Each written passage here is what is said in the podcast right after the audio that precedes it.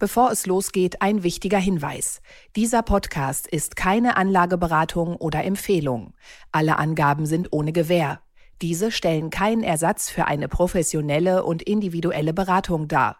Werteentwicklungen der Vergangenheit sind kein Indikator für zukünftige Wertentwicklung. Aktien fürs Leben. Der Vermögenspodcast von Kapital mit Petra Ahrens und Timo Pache. Hallo und herzlich willkommen zu einer neuen Folge von Aktien fürs Leben, dem Vermögenspodcast von Kapital. Und heute sind wieder für Sie hier Petra Ahrens und Timo Pache. Ja, und an dieser Stelle ein gesundes und hoffentlich friedlicheres Jahr als das letzte Jahr. Auch in diesem Jahr wird es wieder viel zu berichten und zu diskutieren geben und wir freuen uns schon sehr darauf. Ja, Timo, was haben wir denn heute für unsere Hörer im Gepäck? Ja, das ist ja zum Jahresstart immer so ein bisschen schwierig, weil ähm, so richtig große Trends sind da ja vielleicht gar nicht äh, zu erkennen. Aber wir haben uns drei Aktien ausgesucht, von denen wir glauben, dass sie ganz spannend zum Jahresstart sein könnten. Zum einen wollen wir uns Apple anschauen. Die haben ja einen holprigen äh, Start hingelegt. Die erste Woche ging es ordentlich herunter und wir wollen der Frage nachgehen, ist das jetzt eine längere Schwächephase oder tatsächlich nur so ein Stolperer zum Jahresbeginn und die kommen demnächst wieder aus dem Knick. Genau, und dann gehen wir mal wieder nach Deutschland mit einem Trauma der deutschen Börsengeschichte, nämlich die Deutsche Telekom-Aktie. Gestartet als Volksaktie 1996 ja, der sich im Grunde genommen für Millionen Anleger zu einem Fiasko im Depot entwickelt hat. Und nun will der Vorstand der Telekom den Aktienkurs mit einem großen Rückkaufprogramm pimpen und wir wollen uns darüber unterhalten, welche Aussichten Anleger dabei haben werden. Und dann haben wir eine kleine, feine Entdeckung aus den USA, nämlich der Marktführer für Swimmingpools, die Pool Corporation. Eine Aktie, die in den vergangenen Jahren stark zugelegt hat. Und ähm, wir wollen einmal diskutieren, bleibt das so oder hat die Aktie möglicherweise ihren Zenit schon überschritten? Kommen wir zum Anfang des Jahres. Das war ja schon recht holprig. Der erste Tag am DAX war noch recht erfreulich und dann ging es stetig bergab. Es hält sich in Grenzen, aber eine kleine Enttäuschung gab es schon auf Anlegerseite. Wie schätzt du das ein, Timo? Ja, das Interessante ist ja, dass man ähm, an der Börse immer sagt, so mit dem Jahreswechsel wird alles auf Null gestellt und dann beginnt das Jahr von vorne. Und der Reset, genau. Genau, der Reset. Und das stimmt natürlich, wenn man sich die Kursperformance anschaut, aber das stimmt natürlich überhaupt nicht, wenn man sich die Faktoren anguckt, die die Börsen treiben. Da sind ja im Grunde genommen alle Treiber dieselben, die wir noch von Ende letzten Jahres kennen, also die Zinsfrage, sinken die Zinsen, steigen sie? Nein, wahrscheinlich nicht. Was macht die Inflation? Sie ist jetzt doch ein bisschen höher geblieben als gedacht. Das hat wiederum Rückwirkungen auf die Zinsen. Was passiert in China? Wie entwickelt sich der Wahlkampf in den USA? All die Themen, die wir Ende letzten Jahres schon irgendwie immer wieder hoch und runter diskutiert haben als Treiber der Märkte, die sind natürlich da. Und die haben sich tatsächlich in der ersten Woche eben so weiter ausgewirkt, wie wir es schon erwartet haben, zumindest nach meinem Eindruck. Also ich habe schon gesagt, die Inflation ist höher geblieben als vielleicht gedacht. Das hat jetzt die Zinserwartungen ein bisschen gedämpft, also die Erwartungen an sinkende Zinsen gedämpft. Ähm, ja, und das sehen wir wahrscheinlich jetzt auch äh, in den Börsenkursen. Hinzu kommt, dass wahrscheinlich einige Anleger nach diesem exorbitant guten Jahr 2023 auch ein paar Gewinne mitgenommen haben ja. und ähm, einfach mal verkauft haben. Ja, wobei es mich schon gewundert hat, dass gerade in der ersten Woche direkt wieder so stark der Blick auf die alten Themen äh, wirklich mhm. gelegt wurde. Und da hatten wir überhaupt keinen Reset. Also äh, wir haben ja schon gesagt, dass wir davon ausgehen, dass die Inflation äh, im Dezember in der Eurozone zumindest gestiegen ist und ähm, dass man halt dann nicht ganz so schnell auf fallende Leitzinsen setzen kann. Das war, glaube ich, für Europa auch weniger schädlich, als dann ähm, das, was an den US-Börsen passiert ist, nämlich dass hier einfach die robusten Arbeitsmarktdaten so ein bisschen gedämpft haben, die Erwartungen der Anleger auf die rasche Zinssenkung. Und das beschäftigt uns halt im Moment. Wir hatten dann Freitag, weiß ich, gab es das nervöse Warten auf den offiziellen Arbeitsmarktbericht. Dieser ist dann auch noch leicht besser ausgefallen als erwartet. Die Arbeitslosenquote ähm, wurde bei 3,8 erwartet, ist aber unverändert auf 3,7 geblieben. Also man kann davon ausgehen, dass viele, die gehofft haben, dass es eine erste Zinssenkung im März geben wird, enttäuscht werden. Und das macht sich natürlich sofort an den mhm. Aktienmärkten bemerkbar. Und dann haben wir auch natürlich die Werte, die im Vorfeld oder in 2023 super performt haben, die sind besonders anfällig dafür. Ja, ja, aber ich meine, was wollen die Märkte auch erwarten, wenn die US-Wirtschaft einfach so gut läuft, wie sie läuft? Dann spricht natürlich erstmal wenig dafür, die Zinsen zu senken. Ja, natürlich. Aber grundsätzlich sagen wir mal, wir hatten so ein bisschen, wir haben uns ja äh, etwas aus dem Fenster rausgelegt und haben prognostiziert, dass vielleicht der Anfang des Jahres etwas ähm, schlechter werden könnte, wir aber dann trotzdem versöhnlich auch 2024 ausklingen werden. Das hat natürlich dann wieder mit dem Fokus auf die wirklichen Trends zu tun, die aber vielleicht gerade in solchen Zeiten dann anfällig sind. Alles in allem haben wir natürlich in 2024 haben wir das super Wahljahr und ähm, ich glaube, dass in vielen Bereichen ausgerechnet in Europa, wir haben Europaparlamentswahlen, wir haben dann die US-Präsidentschaftswahl.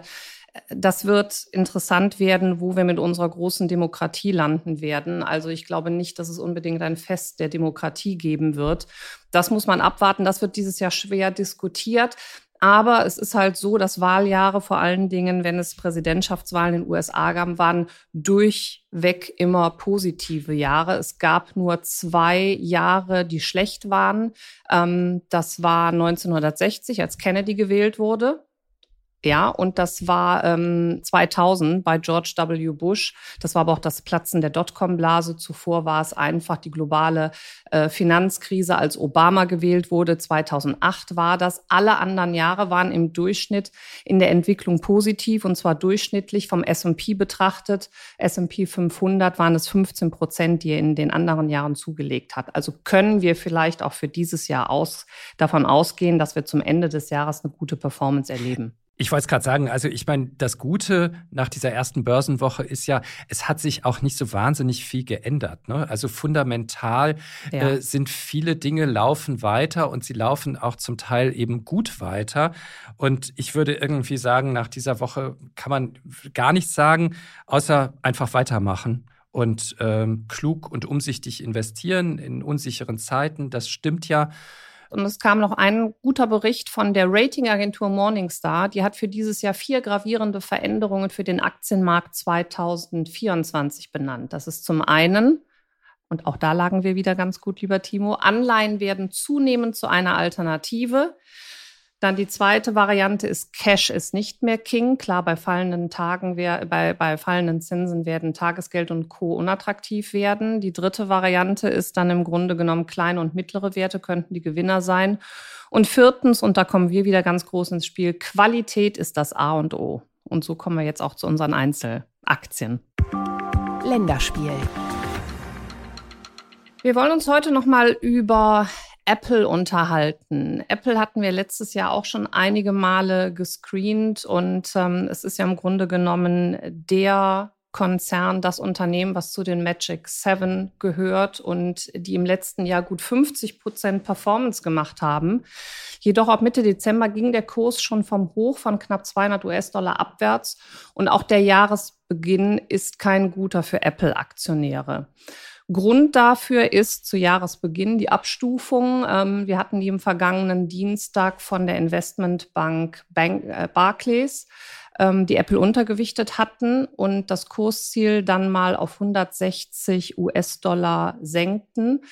Ähm, das wurde im Grunde genommen mit der schleppenden Einführung des iPhones 15 begründet Und Barclays rechnet auch damit, dass das iPhone 16 sich nicht wirklich besser entwickelt wird, wird, im Verkauf oder auch in dem Anbieten des Unternehmens. Weiterhin geht Barclays noch davon aus, dass auch andere Hardware-Kategorien schwach bleiben werden bei Apple. Im Bereich Dienstleistungen gehen die Experten nicht von einem Wachstum von mehr als 10 Prozent aus. Das ist jetzt natürlich alles andere als schlecht, aber angesichts des Jahres 2023, wo Apple die meisten Quartalserwartungen verfehlt hat aus Analystensicht und der Kurs dennoch natürlich überdurchschnittlich performt hat, kann man aktuell dann eher wie ich finde, von einer Wende ausgehen. Also sagst du, es ist eine Wende, eine langfristige Wende oder ist es sozusagen eine kurzfristige Wende, die sich aber möglicherweise auch bald wieder umdreht und erholt? Und das ist die gravierende, und das ist die gravierende Phase. Ich glaube wirklich nur, dass es kurzfristig ist. Okay. Das ist kurzfristig jetzt, also was, was beziffern wir als kurzfristig? Das werden Nein. vielleicht ein paar Monate sein. Ich glaube, dieses Szenario, was wir eben schon besprochen haben, wenn es vielleicht in der zweiten Jahreshälfte wieder anziehen wird, wird Apple auch weiterhin der große Gewinner sein. Das ist das Technologie-KI-Unternehmen, was man haben muss. Also daher sind aktuelle Korrekturen und mehr ist es nicht. Ähm, muss man auf der, auf der Watchlist haben, sind wahrscheinlich Opportunitäten für die kommenden Monate. Aber Petra, ein Punkt, der in der Barclays-Studie ja auch oder in diesem Analystenreport irgendwie zur Sprache kommt, ist die enorme Abhängigkeit von Apple vom chinesischen Markt. Ich glaube, die machen dort ein Fünftel ihrer Umsätze.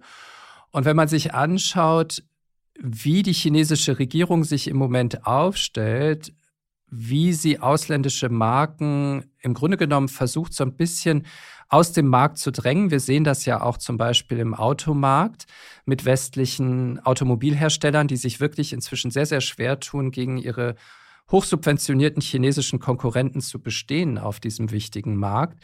Dann stelle ich mir schon die Frage, ob Apple nicht zumindest in China ein größeres strukturelles Problem vor sich hat, zumal mit Huawei zum Beispiel, da ja auch ein sehr, sehr starker lokaler Konkurrent auftritt, ähnlich wie BYD zum Beispiel im Automobilbereich. Das heißt, könnte China Apple nicht doch stärker auf die Füße fallen? Ja, und das ist genau das auch, was die, was die Analysten ja auch gesagt haben, warum sie ähm, herabstufen oder von Übergewichten auf neutral senken. Das hat genau was damit zu tun, dass halt ähm, Herausforderungen für das Unternehmen gegeben werden durch dieses abschwächende Umfeld in China und dann natürlich auch den anhaltenden Währungsdruck. Also das ist das, womit wir gerade konfrontiert werden. Deswegen äh, fällt der Kurs, ist er auf ähm, aktuell, glaube ich, 180 gefallen. Das ist jetzt alles. Aber würde man da, Entschuldigung, würde man da nicht trotzdem eine stärkere Korrektur noch erwarten? Auch eine längerfristige Korrektur? Ich meine, wenn, wenn China tatsächlich zum Problem für Apple wird, dann ja nicht nur für ein paar Monate, sondern dann für sehr, sehr lange Zeit, oder? Naja, die Analysten haben, haben sich geäußert und haben gesagt, dass sie für 2024 dennoch eine Umsatzsteigerung um 3,7 auf circa 397 Milliarden US-Dollar sehen. Und das, ähm, das ist ein Gewinnanstieg dann um 7,9 Prozent ähm, auf 6,61 Dollar je Aktie. Das entspricht einem Reingewinn im dreistelligen Milliardenbereich. Also wir haben hier immer noch eine Nettomarge von 25,5 Prozent. Das sind schon gute Zahlen. Mhm. Ähm, ich erhoffe mir im Grunde genommen von dem aktuellen Kurs noch einen weiteren Rückgang. Also ich finde, ich habe mir das von der Charttechnik her mal angeschaut. Ich finde ähm, ein, ein Einkauf der Apple-Aktie zwischen 130 und 170 äußerst interessant. Das ist jetzt natürlich ein Wahnsinns-Gap, aber du weißt ja auch, dass ich nicht einmal komplett investiere, sondern in maximal drei Tranchen. Also bei 170 würde ich vorsichtig beginnen, mich schon wieder zurückzukaufen und wenn es weiter runtergeht, stocke ich nochmal auf. Was ich aber interessant finde bei all diesen jetzt eher doch schlechten Aussichten, dass die meisten Analysten den Kurs von Apple bis Anfang 2025 knapp 10 Prozent höher sehen als aktuell, nämlich durchschnittlich bei circa 200 US-Dollar. Und das stimmt uns doch wieder versöhnlich. Das Ganze sehen. Bei der nächsten Aktie ist es ein bisschen anders gelagert. Kein ganz, äh, keine strahlende Sensationsaktie, die über Jahre oder Jahrzehnte sich so entwickelt hat wie Apple, sondern ganz im Gegenteil. Die Deutsche Telekom Du hast es eingangs erwähnt, 1996 als Volksaktie an die Börse gegangen. Ich erinnere mich noch gut an diese Spots mit Manfred Krug. Ja, äh, stimmt. Ja, ja, das ist echt ein Stück deutsche Börsengeschichte. Und Ron Sommer, wer kennt ihn nicht? Richtig, ja. genau. Und das sah ja auch am Anfang ganz gut aus. Die Aktie ging quasi durch die Decke bis ins Jahr 2000 mit fast 100 Euro. Und dann stürzte sie, du hast die Dotcom-Blase schon angesprochen, mhm. komplett ab, äh, rutschte runter auf eine Spanne zwischen 8 und 15 Euro. Und da blieb sie dann auch über mehr als zehn Jahre bis im Grunde genommen 2013. Ich habe mir das nochmal angeguckt. Seit 2013 hat sich die Aktie entwickelt von 9 Euro auf etwa heute 22 Euro. Und wer im Herbst 1996 dabei war, der liegt heute sagenhafte 37 Prozent im Plus. Also schon eine sehr, sehr andere Geschichte als die von Apple. Und jetzt kann man sich natürlich sagen, äh, Leute, warum besprecht ihr überhaupt die Deutsche Telekom? Ähm, das stimmt. Wahrscheinlich würdest du nicht sagen, dass die Deutsche Telekom eine Aktie fürs Leben ist, oder Petra? Ja, sie haben halt einen verdammt schlechten Einstieg gehabt. Also, wobei, nein, der Einstieg war viel, viel, viel zu gut. Dadurch, dass sie halt ähm, genau. in diese Dotcom-Blase hineingekommen sind, müssen wir uns heute die Frage stellen, ist der Wert nicht komplett überproportional in die Höhe getrieben worden. Und ich glaube, eher das ist es. Ich finde natürlich mhm. schon, dass ein Konzern wie die Deutsche Telekom, wo der Bund auch noch ähm, äh, engagiert ist, ähm, eine der Vorzeigeunternehmen Deutschlands ist. Aber du hattest es schon gesagt, es ist halt ein Trauma in den Köpfen. Und ähm, ich glaube, jemand, der das nicht miterlebt hat und sich heute das anguckt, der sagt natürlich, was habt ihr denn? Ist doch ein wunderbarer Wert von in der, im, im Tief äh, bei neun Euro, der halt nicht die 90 Prozent Verlust mitgemacht hat, jetzt gestiegen auf, auf die fast 22. Das ist schon eine stetige. ja? Innerhalb von elf Jahren.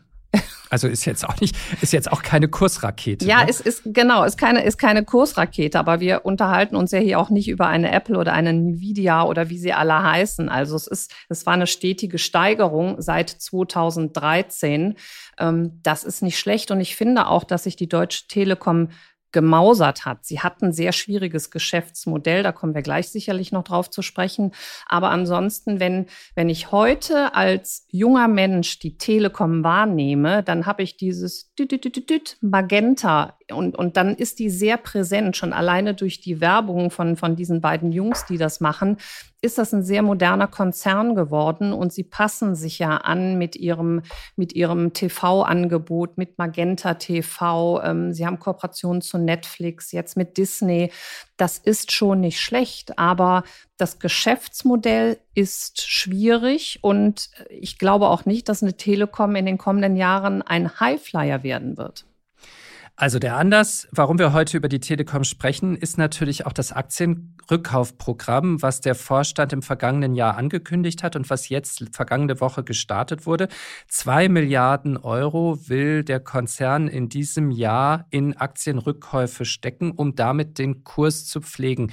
Zunächst mal, Aktienrückkäufe sind ja immer so ein zweischneidiges Schwert. Für die Aktionäre ist es erstmal schön, weil der Aktienkurs sich vielleicht ein bisschen besser entwickelt. Auf der anderen Seite zeigt es ja auch immer, immer oder fragt, äh, wirft immer die Frage auf, habt ihr nicht Besseres zu tun mit diesem Geld?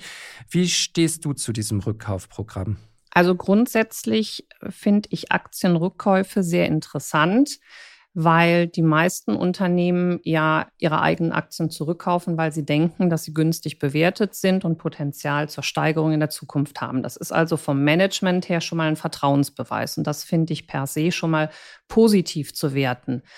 Ähm, aber man muss hier natürlich auch ein bisschen mehr in die Tiefe und, und zwischen den Zeilen lesen. Also was, warum es die Deutsche Telekom macht. Und das wissen wir halt nicht so ganz genau, warum es hier gekauft wird. Aktuell profitiert vielleicht der Kurs noch davon. Worst-Case-Szenario wäre natürlich, dass das Management in irgendeiner Form incentiviert wird durch einen höheren äh, Gewinn pro Aktie. Das wollen wir an dieser Stelle mal nicht hoffen. Aber es gibt ja auch noch andere Unannehmlichkeiten, die dazu führen könnten, dass hier die Aktie zurückgekauft wird. Also mir gefällt es bei der Telekom nicht so gut, weil auf der einen Seite der Konzern auch enorme Schulden hat 170 ähm, Milliarden Nettoschulden, die besonders natürlich jetzt belasten, nachdem die, die äh, Zinsen gestiegen sind. Die würde ich mir wünschen, eher abzubauen. Aber hier investiert man jetzt in das eigene Aktienrückkaufprogramm. Die Frage ist, warum? Das können wir nicht so wirklich klären. Aber ich glaube, du hattest auch eine These dazu, oder? Ja, eine These weiß ich gar nicht, aber es fällt jetzt zusammen mit einem Beschluss der Bundesregierung, mhm. nämlich sich möglicherweise in diesem Jahr von einigen Aktien weiter zu trennen, um damit die Bahnsanierung finanzieren zu können. Da steht ja im Raum, dass der Bund möglicherweise bis zu fünf Prozent äh, oder fünf Prozentpunkte, er hält ja, glaube ich, aktuell noch 30 Prozent, er könnte seinen Anteil auf 25 Prozent mhm. reduzieren, mhm. verkauft. Und wenn der Bund sich zurückzieht und Aktien auf den Markt gibt, dann ist natürlich die Folge eher, dass der Aktienkurs weiter sinkt. Insofern stellt sich mir die Frage, ja, okay, was machen dann zwei Milliarden Aktienrückkaufprogramm? Sie verpuffen wahrscheinlich eher und ähm, dämpfen im Grunde genommen einen erwartbaren Rückgang des Kurses. Also auch da stellt sich für mich die Sinnfrage. Ja. Etwas ganz anderes, was mich, was mich wirklich schockiert hat, muss ich ehrlicherweise sagen, ist äh, in Vorbereitung auf äh, diese Folge, ähm, die Telekom wird aktuell bewertet mit 111 Milliarden Euro an der Börse. Das ist ja erstmal ein sehr stolzer Wert.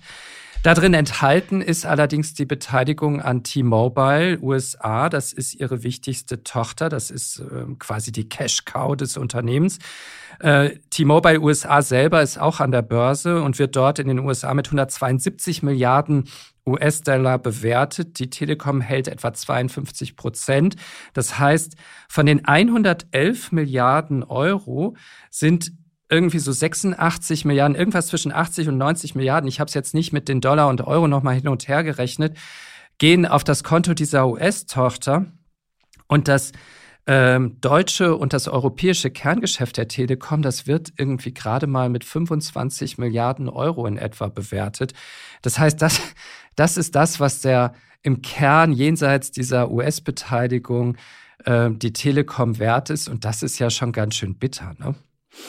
Ja, das ist es. Und wenn noch dann dazu kommt, ähm, dass der Kurs gerade gepflegt wird, äh, wie du es eben gesagt hast, und Pflege ist nie gut. Normalerweise muss es aus organischem Wachstum kommen. Das haben wir hier sehr, sehr wenig, beziehungsweise auf Europa verteilt halt nur zu einem Anteil von 25 Milliarden äh, Euro. Ähm, dann sieht es nicht so gut aus und ich glaube auch nicht, dass sich an dieser Konstellation, an dieser proportionalen Aufteilung großartig etwas ändern wird. Also es wird weiterhin schwierig werden und ich glaube, die große Kurssteigerung im Kurs haben wir wirklich schon gesehen. Ähm, natürlich ist es ein kleiner Dividendentitel. Ja, wir haben eine äh, Dividendenrendite von circa vier Prozent. Aber das KGV ist jetzt auch nicht mehr ganz so günstig. Und 4%, Entschuldigung, wenn ich dich da unterbreche, aber 4% bekomme ich ja auch relativ risikofrei inzwischen woanders. Ne? Ja, ja, das ist halt, das ist genau jetzt die, die Krux, die wir haben. Es gibt halt Alternativen und das sind halt äh, unsere Tagesgelder oder unsere Anleihen. Da weiß ich halt nicht, ob ich wirklich das, äh, das, das Risiko oder die Schwankungen ähm, in, in einer Aktie dann auf mich nehme. Und mhm. wie gesagt, ein KGV bei knapp 20, also 18, noch was, ist auch nicht mehr ganz so günstig bewertet. Und ich kann mir auch nicht vorstellen, wenn der Markt, also der DAX, nicht performt dieses Jahr, dann wird sich auch eine Telekom nicht dagegen stellen. Daher ähm, Konkurrenz ist hoch. Kurs bietet natürlich historisch betrachtet Potenzial. Da haben wir aber eben auch so ein bisschen den Deckel draufgelegt, ähm, dass man nicht von diesem einmalig erreichten Hoch von 100 Euro ausgehen kann.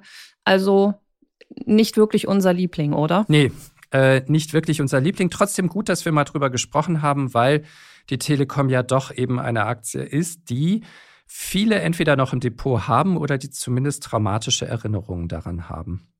Klein, aber oho. Ich gucke aus dem Fenster. Es schneit leicht in Köln. Es ist nicht die richtige Zeit für das Unternehmen, was wir jetzt besprechen als nächstes, nämlich die Pool Corp. Das ist ein Unternehmen aus der Freizeitbranche in Amerika, denn ihr Geschäftsmodell beschäftigt sich primär mit dem Bau und dem Betrieb von Swimmingpools. Ich freue mich jetzt schon wieder auf die, auf die Zeit, wo wir das nutzen können. Poolcorp ist der größte Pool-Einzelhändler Amerikas und neben dem Bau und dem Betrieb von Pools hat das Unternehmen auch einen Großhandelsvertrieb. Also hierüber laufen dann Produkte wie Pumpen, Filter, Putzroboter, ähm, Abdecksysteme, natürlich auch Chemikalien, damit das Wasser schön klar bleibt. Äh, Bewässerungs- und Landschaftsprodukte hat das Unternehmen noch, Stromversorgungsgeräte sowie Spezialprodukte wie Außenbeleuchtung, Outdoor-Küchen und Grills. Heute ist Poolcorp der Marktführer im Pool-Einzelhandel und ist mit über 410 Filialen und damit in Nordamerika Nummer eins und in Europa sogar die Nummer zwei im Poolsegment.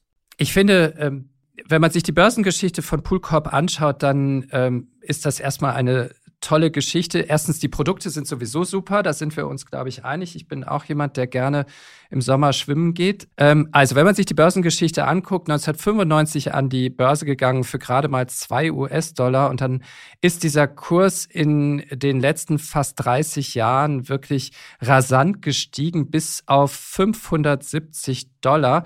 Ich glaube, im Covid-Sommer 2021 war das oder im Herbst 2021. Richtig. Und, mhm. und das mhm. kann man sich ja schon so richtig, da erinnern wir uns alle an diese Home Improvement-Geschichten. Ne? Die Menschen haben ähm, damals in der Corona-Pandemie ihr ganzes Geld in die Verschönerung ihres Zuhauses gesteckt und äh, wenn man schon nicht rausgehen wollte, dann wollte man es äh, konnte, dann wollte man es zumindest zu Hause schön haben. Ähm, 570 Dollar. Seitdem ist die Aktie kräftig runtergekommen auf um die 300 Dollar, hat sich ein bisschen wieder erholt, schwankt seitdem zwischen 300 und 400 Dollar, aktuell bei knapp 380 Dollar. Ich glaube, also die Geschichte ist erstens total eindrucksvoll, aber auf der anderen Seite frage ich mich bei diesem Kursverlauf und auch bei dem Produkt, bei der gesamtwirtschaftlichen Lage, die wir gerade so haben. Die Menschen halten sich zurück mit, mit größeren Anschaffungen. Die wirtschaftliche Lage ist relativ fragil in den USA genauso wie in Europa.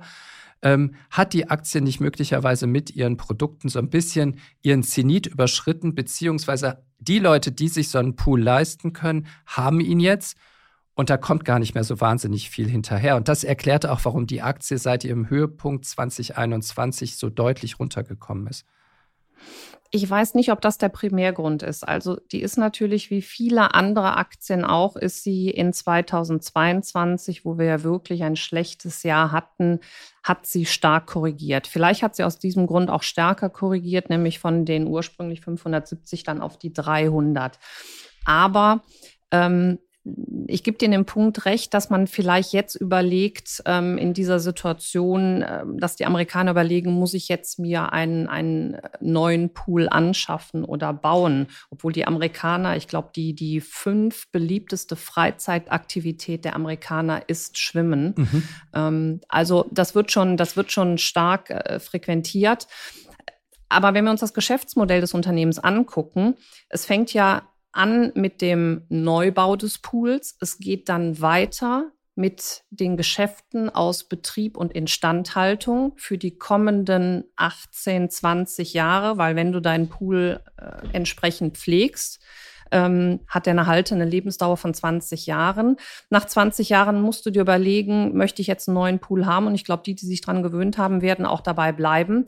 Dann wird der Pool abgerissen. Auch das macht Poolkorb. Und dann wird der Pool saniert. Und da kommen sie auch wieder äh, mit ins, ins, ins Feld.